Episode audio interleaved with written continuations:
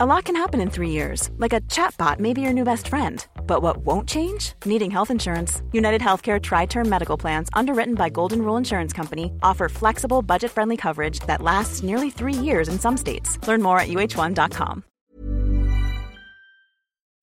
Rock Folk Radio. Aujourd'hui, dans On n'est pas du matin, autant vous dire que j'ai les jambes qui flagellent un petit peu. On l'avait manqué la dernière fois. J'avoue que du coup, j'avais fait une petite descente, mais ça y est, voilà, il est avec nous. C'est Bernard Minet, une de mes idoles d'enfance. Je sais même pas si j'ai encore besoin, évidemment, de, de le présenter, mais euh, tous les génériques qu'il a chantés résonnent encore dans nos oreilles et de façon beaucoup plus lourde aujourd'hui. On va en parler. Salut Bernard.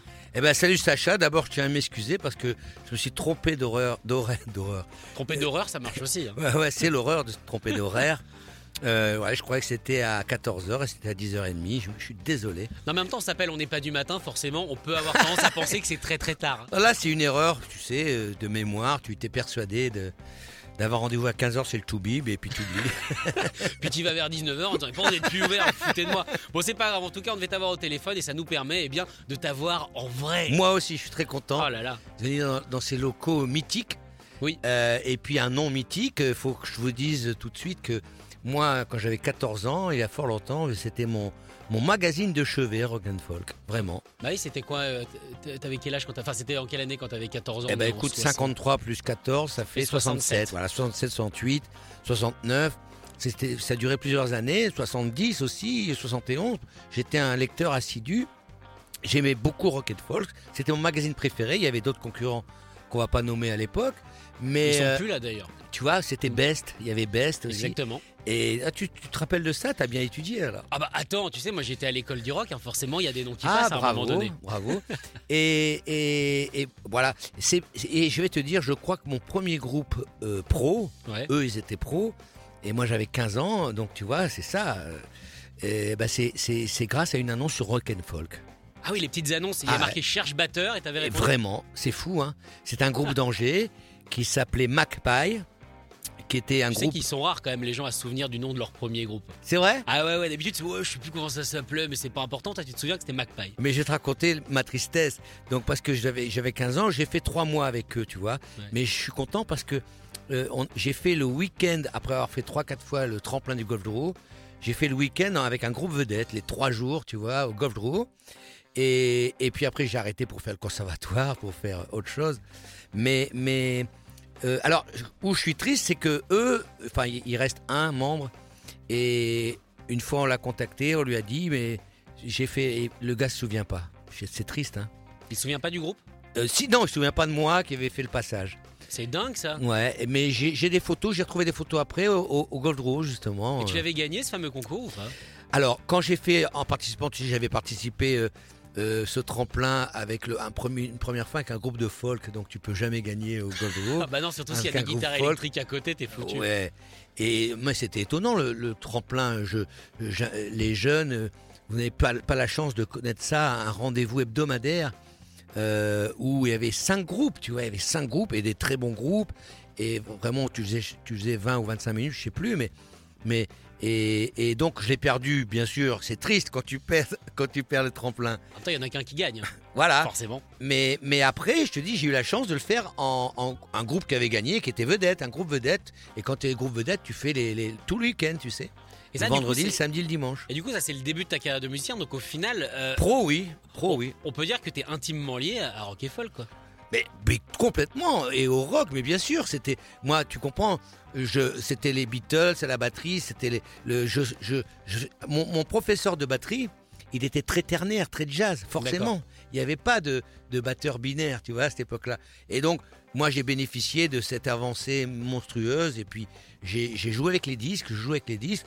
Et je, je, je conseille toujours à un, un jeune batteur de, de jouer avec tous les disques euh, parce que c'est très enrichissant. Mais du coup, donc, en tout cas, moi, ma génération, t'as connu notamment euh, via les musclés. hein, évidemment. bah oui Moi, j'ai passé des années à regarder, à chanter les chansons. Mais quand on vient du rock, est-ce que c'est difficile de, de se mettre dans un groupe comme les musclés, entre guillemets, quand on veut faire du rock? D'abord, d'abord, Sacha, entre ces 15 ans-là Oui. et, et- et les musclés, il s'est passé quand même, euh, euh, tu vois, 15 ans jusqu'à, on va dire, 32 ans. euh, il s'est passé 17 ans où j'ai fait mon métier que j'avais choisi, que je voulais faire après, de batteur professionnel de variété, batteur de variété. D'accord. Donc batteur de variété, pour moi, ça voulait dire euh, faire des séances d'enregistrement pour jouer pour les morceaux, pour la radio, pour et il y avait beaucoup de pubs à faire aussi en tant que musicien, tu vois. Donc ça, c'était mon but de, de, de faire ça. Et puis quand j'étais gamin aussi, et c'est pour ça que la télé est très importante. Et combien de batteurs m'ont dit ah mais si je fais de la télé, c'est grâce à vous. Et si je fais de la batterie, c'est grâce à vous. Tu vois, c'est normal. Et moi aussi, moi c'est à la télévision.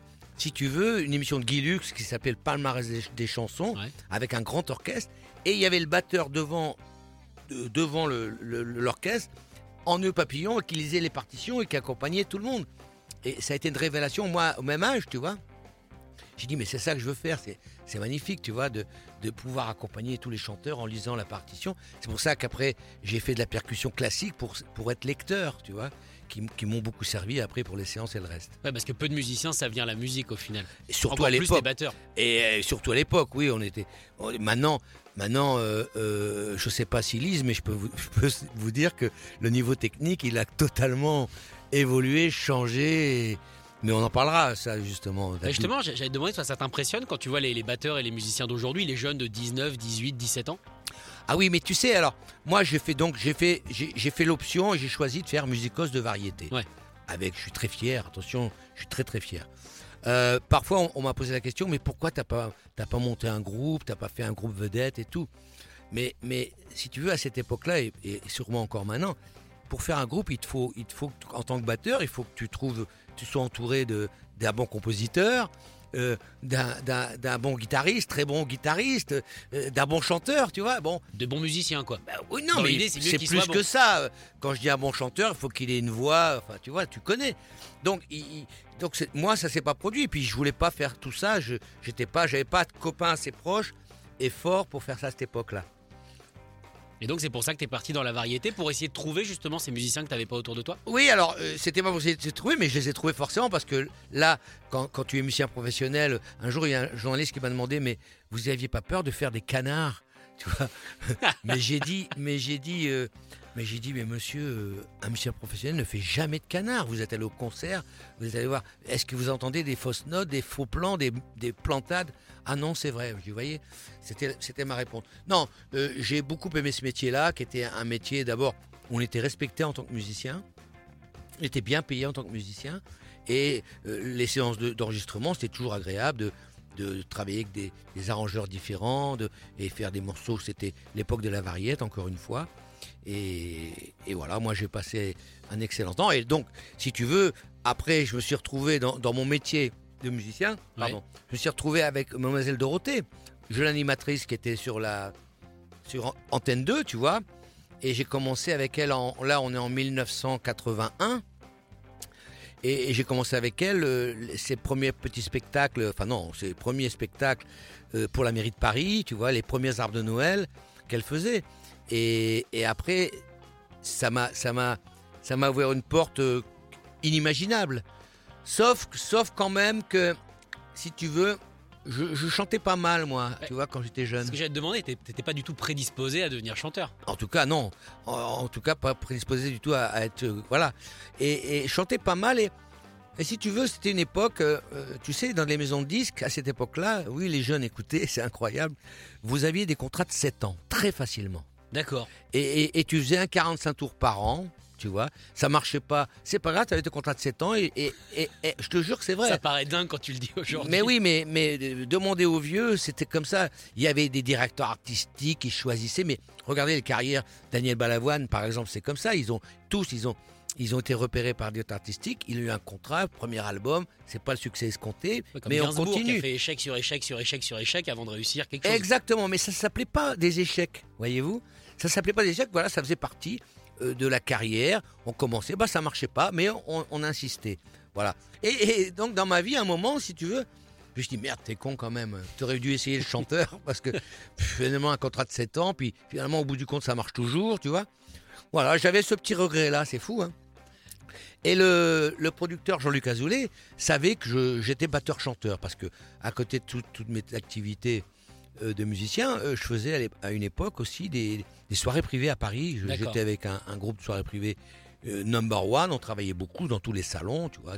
Donc ça veut dire des mariages, voilà.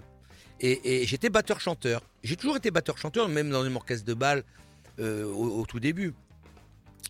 Euh, voilà, et puis Azoulay savait que je- je- j'étais batteur-chanteur, donc il a commencé à me faire faire des covers, tu vois, bien avant l'antenne euh, du Club Dorothée. Donc cover, c'est anonyme, c'était pour les disques qui se vendaient sur les marchés. Bien sûr. Et c'était un gros marché aussi à cette époque-là. Euh, voilà, donc je fais des covers. Et puis il m'a fait faire un, un- un original en 1986 qui est Go Go Bo. Go Go Bo Un justicier de fer Go Go Bo Et après je ne sais plus. Nananana. Nanana, ça marche bien aussi. C'était, c'était, c'était une chanson originale. Donc c'était mon premier générique original. Tu savais que tu faisais un générique à ce moment-là? Ah oui, là je savais que c'était un original. D'accord. Après tous les covers que j'avais fait, j'avais à peu près tout fait en cover. Et donc là, je savais que c'était un original, j'étais fier. J'ai même fait une télé avec ce, ce titre. En 1986, ils m'ont envoyé faire euh, Les Visiteurs du Mercredi avec Claude Pierrard. Mhm. Et là, voilà, il fallait vendre Gogobo. Alors, comment la vendre Gogobo? Alors, j'avais des, des fûts Simon, Simmons, tu vois. Mhm. Et donc, j'ai regardé Daniel Balavoine, comment il, il vendait une chanson, mais je vous jure que c'est vrai. Et en fait, j'ai vendu Gogobo. Tu peux regarder malheureusement qu'il n'y a qu'un extrait sur, euh, sur YouTube. Ouais. Et j'ai vendu ça. J'avais un blouson noir déjà, je crois. Et voilà, j'ai vendu ma chanson Gogobo comme ça. voilà. euh, et puis ensuite, euh, ensuite, si vous voulez, l'histoire. nous, on était, j'étais musicien de Dorothée. Euh, là, on faisait des grosses tournées de 50 dates euh, dans, les, dans les plus grandes salles de françaises et tout, et, et- et parisiennes. Et, à un moment, euh, Jean-Luc Launay nous dit voilà, on, je vais aller sur on va aller sur la une pour le Club Dorothée. Et pour la première, je voudrais, je voudrais un orchestre pour faire juste les pêches. Au système américain, il allait beaucoup aux États-Unis et dans toutes les grandes émissions américaines, il y a toujours un orchestre qui fait des pêches ou au Canada, tu vois. Ah oui, comme après une blague. Hein. Tout, tout, tout, tout, Voilà, ça. Toujours les, les, les, les shows, les, Parce qu'il faut toujours Jimmy Fallon avec euh, Voilà. notamment les, euh, les Roots, voilà, qu'il a Oui, toujours avec lui. Voilà, ou les Therman, il avait Ouais. aussi ce, ce superbe orchestre. Et, et là, c'était plus canadien, parce qu'au Canada, c'est plus des rythmiques comme ça. C'est, on était quatre ou cinq, voilà, tac. Voilà, vous venez le premier mercredi, et après, vous allez revenir 15 jours après, parce que c'est une grosse émission avec mon copain Carlos. Mhm. Voilà. Et notre chance, si vous voulez, si vous mettez un. si- là, dans ce studio, si on met un groupe, par exemple. C'est déjà arrivé. qui- oui, mais qui joue, qui met l'ambiance et tout, et que la semaine d'après, il n'y a, y a plus de groupe, ça, ça, ça change complètement l'ambiance. Oui, si quoi. on part sur ce principe-là, il faut Voilà. continuer. Voilà. Donc on a continué, et on a continué 10 ans. Et parallèlement à tout ça, moi, au mois d'août, il m'avait, il m'avait appelé pour euh, euh, enregistrer euh, avec Gérard Salès, le, co- le musicien-compositeur euh, avec Jean-Luc, euh, pour chanter des, des, des- des génériques de version française qu'ils avaient donc achetés. Ouais. KB avait acheté pour l'antenne. Si vous voulez, quand ils ont eu ce contrat-là, euh, ils ont pas. Claude Berda surtout a pas voulu remettre les vieux dessins animés qui- qui- qu'il avait à son époque, comme Oui Oui, Le Manège Enchanté, tout Ah, il ça. voulait s'adapter aux jeunes. Et puis il voulait du renouveau surtout, tu vois, il voulait quelque chose de nouveau. Et, et, et- et donc il a cherché, il, il a entendu parler de cette histoire de manga au Japon, puis ils sont allés au Japon et puis euh, il a acheté beaucoup de choses, euh, voilà.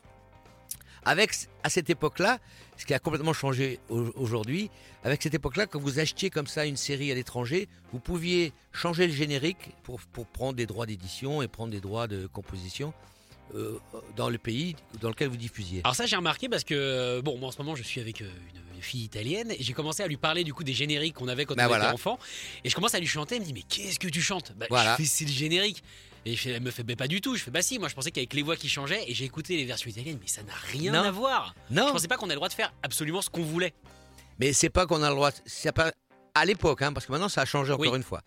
Euh, à l'époque, après, maintenant, t'as le- le mec qui avait acheté Dallas. Tu vois, tu te rappelles ce voilà. je, Ce- cette série. mieux que moi mais oui Dallas, nanana, nanana, encore du nanana. En plus, c'est un copain à moi qui chantait ça, c'est Rocky, qui a fait Dorothée d'ailleurs, qui était le guitariste de Dorothée. Euh, euh, bon, vous achetez la série Dallas, vous avez le droit de changer, donc encore une fois, le générique de début et de fin, et ça vous fait des droits d'auteur bah oui dans le pays où vous comprenez bien. Donc, euh, si vous voulez, c'était normal, c'est naturel. Et, et maintenant, les, les Japonais, les, les- les- compositeurs, ils signent, ils disent, euh, pas question, je... c'est interdit maintenant, ils veulent plus. Moi, j'avais, j'ai eu trois possibilités de faire des choses euh, nouvelles là. Et ben, euh, on, ça a été refusé, euh, pourtant des grosses maisons et tout.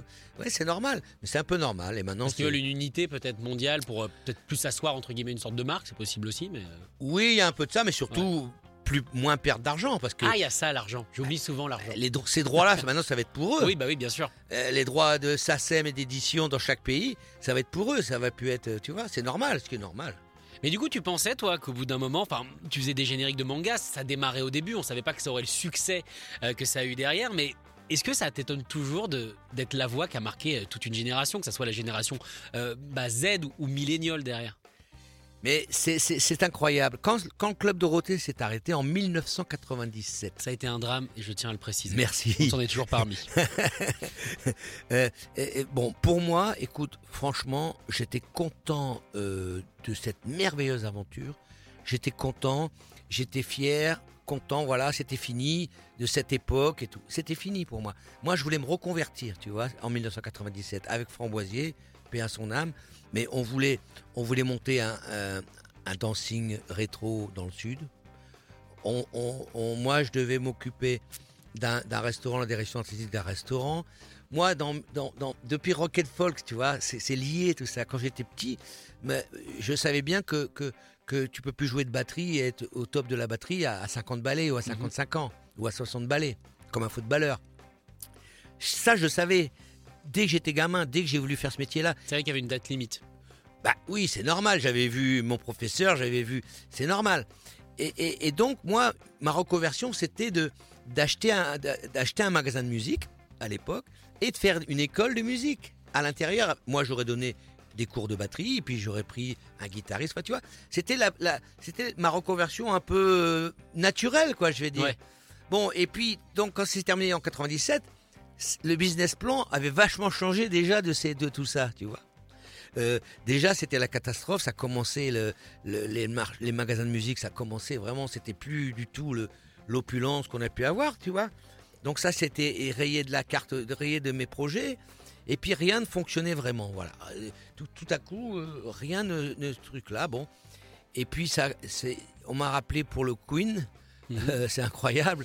Euh, au mois de mai 2000, il y a donc 22 ans, tu vois, 22 ans, et pour faire trois chansons. Voilà, donc j'étais surpris, je croyais que c'était une connerie. Non, un, un, et puis. Mais tu y vas quand même.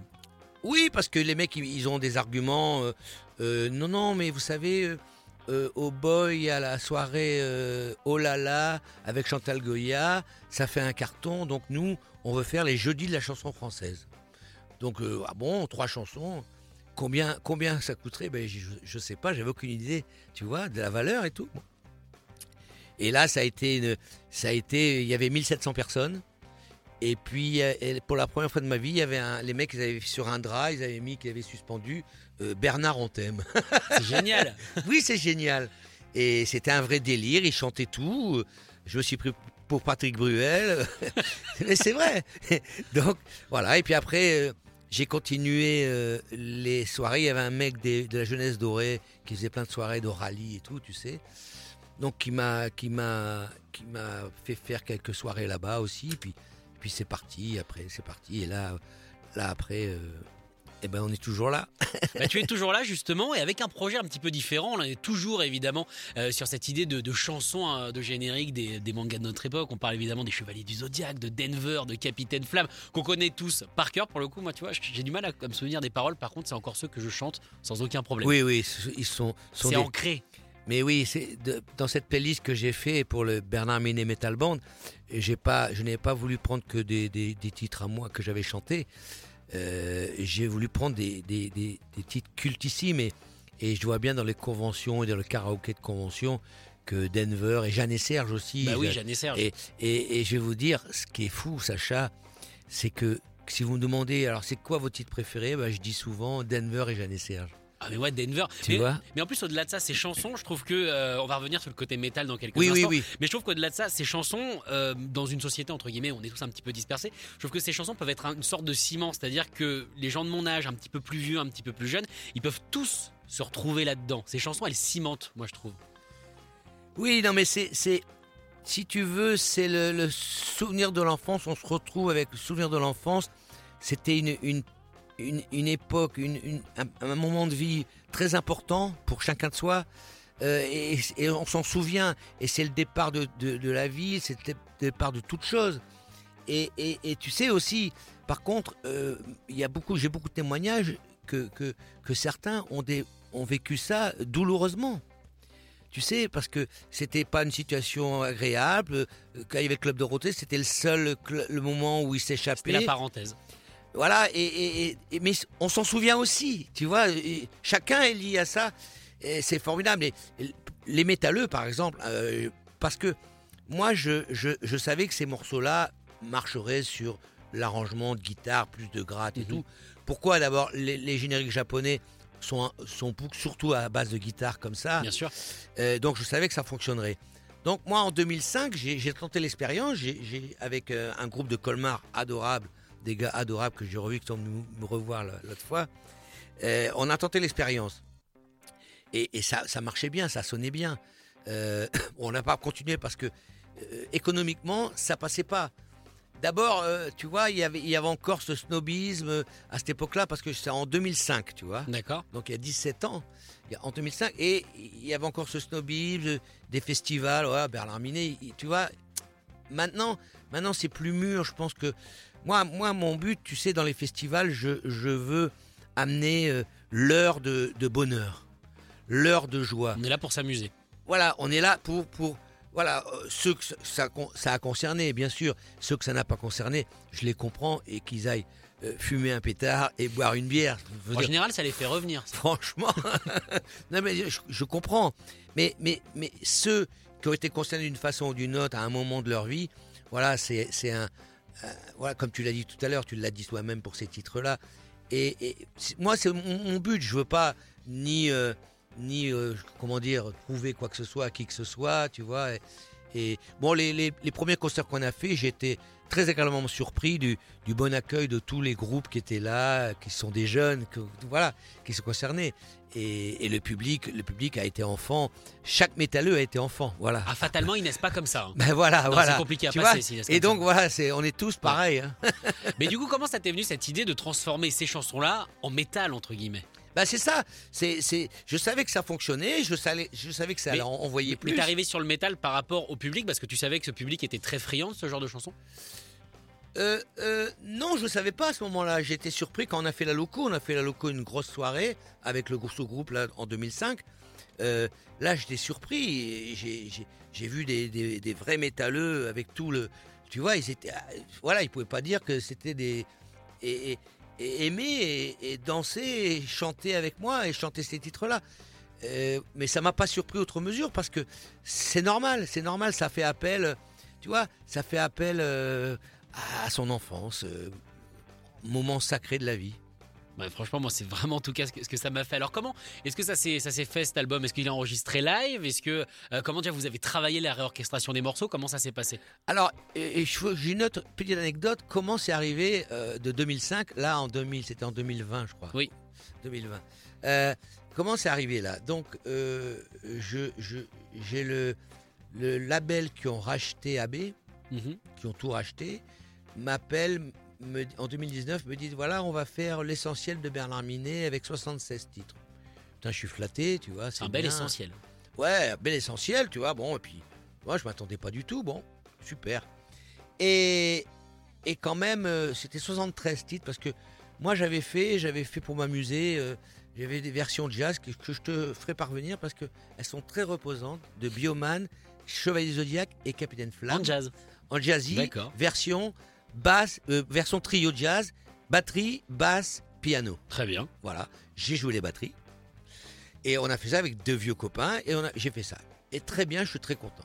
Donc je, je demande au- gars, j'ai dit, ah ben je dis, vous pouvez pas me prendre ces trois versions-là, allez, tu vois, ça me faisait plaisir de les Mm. mettre. Donc le gars arrive chez Universal, tiens-toi bien, le monde est petit, avec un directeur d'un label énorme, tu vois.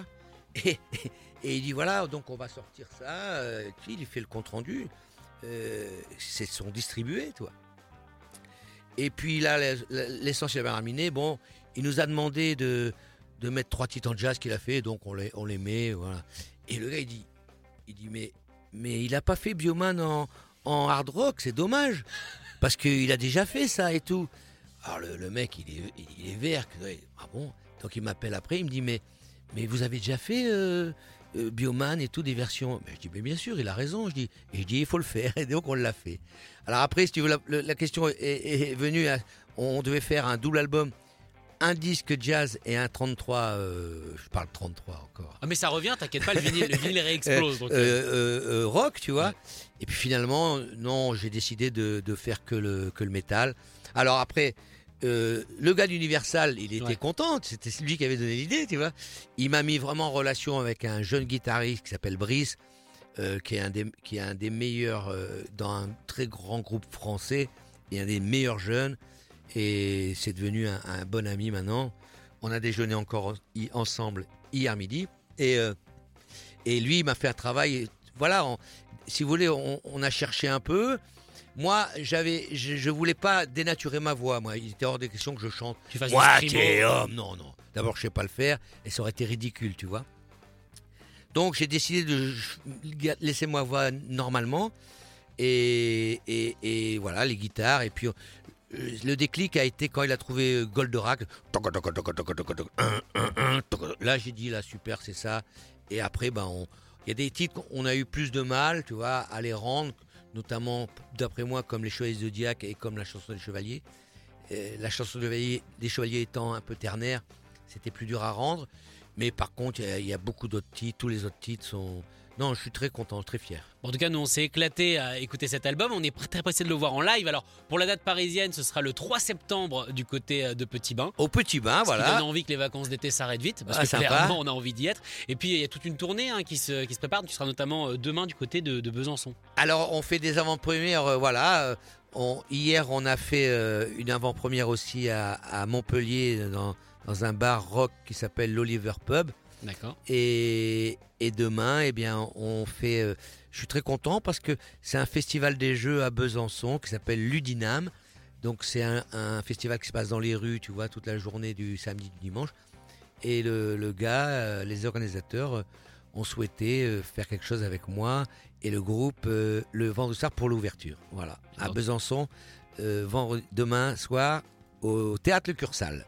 Eh ben, franchement, si vous êtes à Besançon, n'hésitez pas à y aller. Bernard, on va te libérer, on va te laisser te préparer du coup pour la date de Ah, demain. merci. Et on est super content de t'avoir reçu sur cette antenne et on va se quitter du coup bah, avec Denver le dernier dinosaure. Bah si tu veux, avec Oh, plaisir. ah, bah je oui. voudrais Oui. finir, excuse-moi, je, voulais- vas-y, je- je vas-y. voulais parler. D'abord, j'ai toujours respecté beaucoup euh, les chanteurs euh, euh, rock, tu vois, avec leur voix et tout. Euh, je me demande comment ils font à tenir des concerts comme ça. Alors j'ai deux trois techniques si tu veux. Il y en a qui mettent un cigare dans l'eau, qui laissent reposer toute la nuit et qui le boivent le lendemain. C'est des techniques qu'on m'a demandé. Elles ont l'air dégueulasses, mais c'est des vraies techniques. Bon, les guitares héros, c'est pareil. Quand je vois les mecs, tu vois, avec les grands groupes,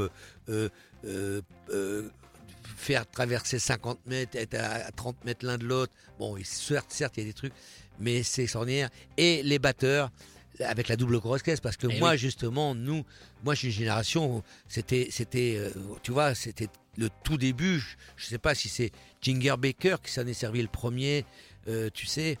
Et, et- mais c'était vraiment voilà moi je m'en servais pas et, et là les gars moi les gars que j'ai là Brian c'est c'est terrible quoi il a vraiment euh, non non c'est le, ni- le niveau est très élevé bravo et même tout ce que je tout ce que je regarde tout ce que je vois euh, grand grand talent Ah mais c'est sûr qu'on a une belle génération de rock français qu'on ouais, défend évidemment. ouais. et c'est pas facile pour eux c'est pas facile Non. le, le- la scène en ce moment tout euh, j'espère que ça va revenir hein. Ça revient, moi qui travaille dans des petites salles et tout ça, je peux te Bon. dire que ça revient. Il y a plein de jeunes de 18 ans, Ah oui, de il y a une 19 ans, de 20 ans, de 22 ans qui attendent juste de tout déchirer. Et là, bah, c'est vrai que le Covid les avait un petit peu arrêtés, mais Ah là ils sont ouais. en train de repartir comme pas il possible. faut il faut il faut Et ça fait plaisir. faut pas arrêter En tout cas, merci beaucoup Bernard d'être merci venu. Sacha et longue vie à ton émission et à Rock et Folk alors Salut. Écoutez tous les podcasts de Rock and Folk Radio sur le site rockandfolk.com et sur l'application mobile. Ever catch yourself eating the same flavorless dinner three days in a row?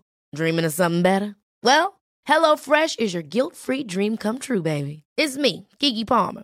Let's wake up those taste buds with hot, juicy pecan crusted chicken or garlic butter shrimp scampi. Mm. Hello Fresh. Stop dreaming of all the delicious possibilities and dig in at HelloFresh.com. Let's get this dinner party started.